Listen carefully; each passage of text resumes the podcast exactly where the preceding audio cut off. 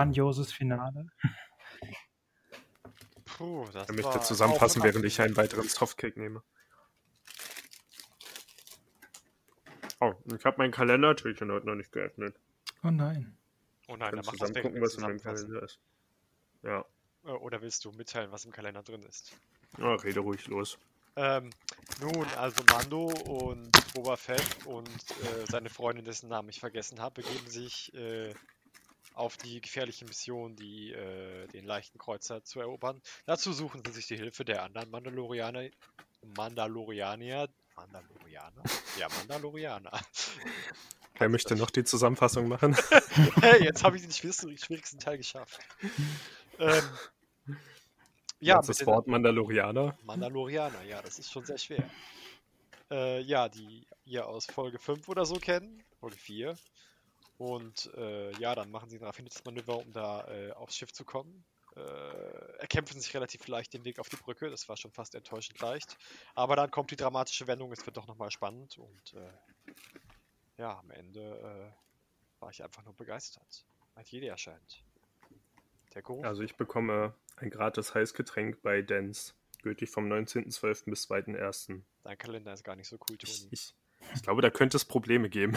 Sind diese Gutscheine alle jetzt für den? Oh ja, tatsächlich. Dieser Gutschein Hm. wird nicht verlängert.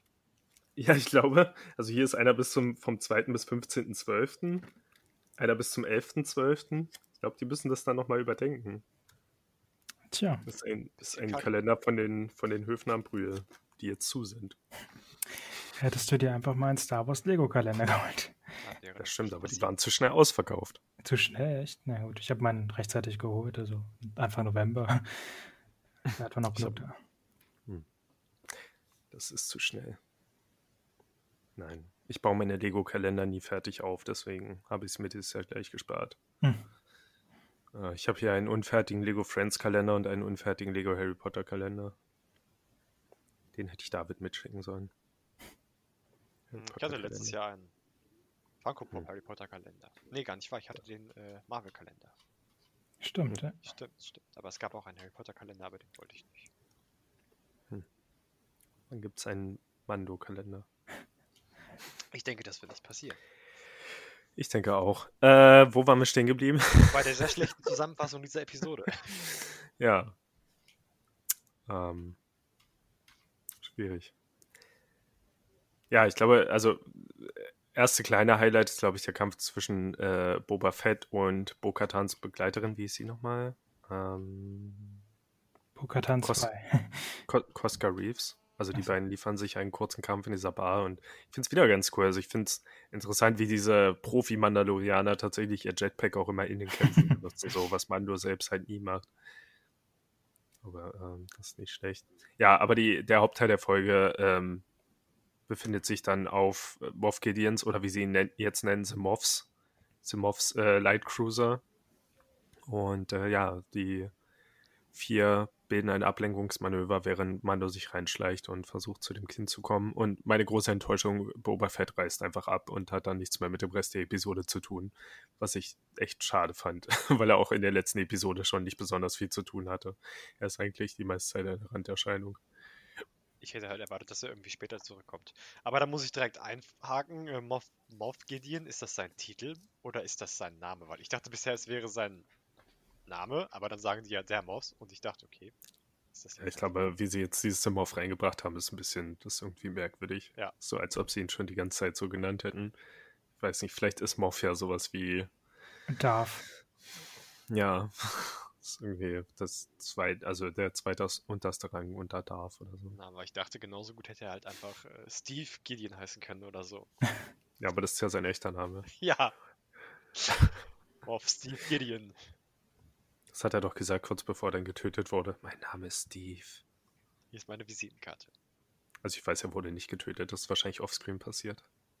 Aber man sieht es in der zweiten Nachabspannszene, falls ihr die gesehen habt. Wahrscheinlich wurde deswegen Peyton Reed angeheuert, weil der für Ant-Man immer diese unfassbar vielen Nachspannszenen gemacht haben.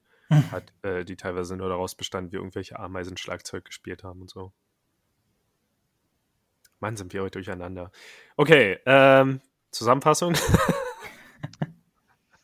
Okay, Nachdem sie die anderen Mandalorianer, boah, auf Anhieb, rekrutiert haben, begeben sie sich per äh, Hyperwarp.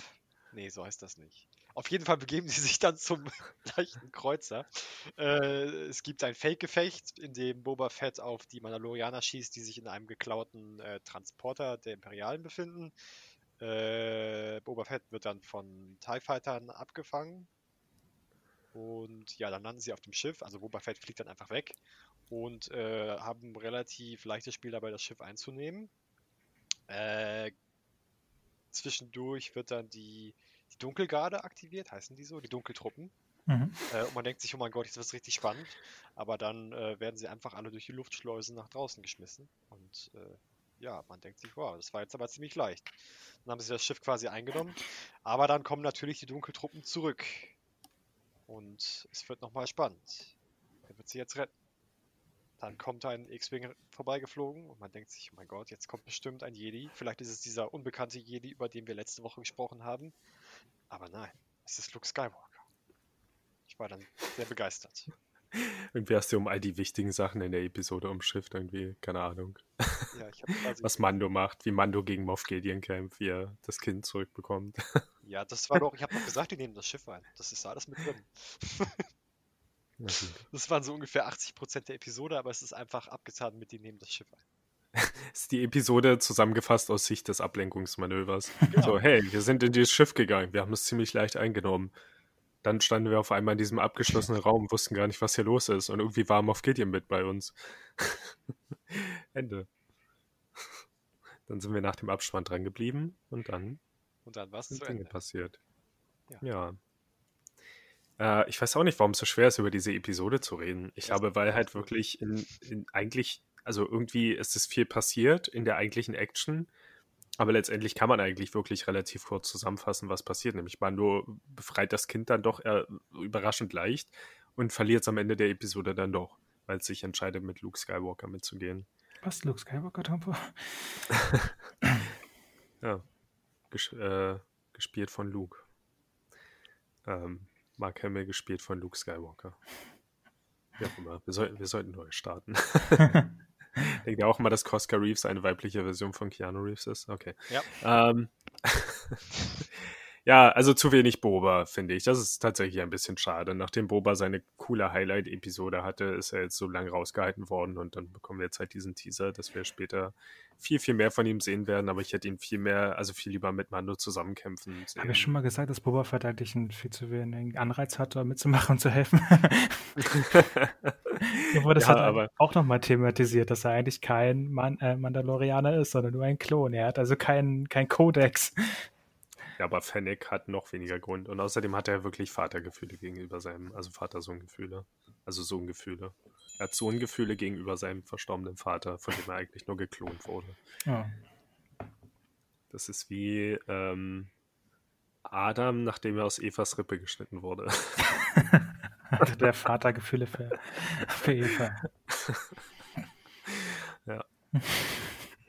Ich weiß, die Bibelgeschichte lief genauso ab.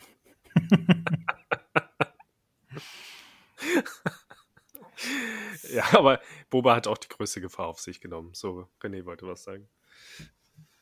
Nein, aber okay. Was ist Mich hat die ganze Boba Fett-Sache und wie er dann Fett auf seinen Thron thront, dann am Ende irgendwie an, an Riddick erinnert, weil, keine Mhm. Ahnung, es war Die halt Stimme schon, von ihnen ist. Es war halt so ein übercooler Head, der halt alle umbringt und cool daherkommt und sonst nichts. Ähm, ja, aber mir hat die, mir hat die Folge gefunden. Also ich fand auch, es ist eigentlich nicht so viel Handlung. Aber die Action war super wie immer eigentlich oder vielleicht noch ein bisschen besser und ja, die zwei Kämpfe von Mando einmal gegen den äh, gegen diesen Dog Trooper und einmal gegen Moff Gideon, ja, die waren halt ziemlich cool. Mhm. Können heute alle nicht reden.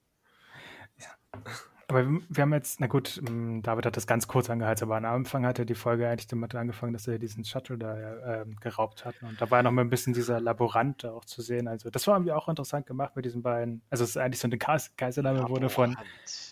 Ja, Der- wie nennst du Doktor. Der, Labor der Praktikant wurde Das ist der Laborant, der Typ, auf den sich das ganze Imperium verlässt. Genau, er war Die wichtig. niedrigste chemische Ausbildung, die man haben.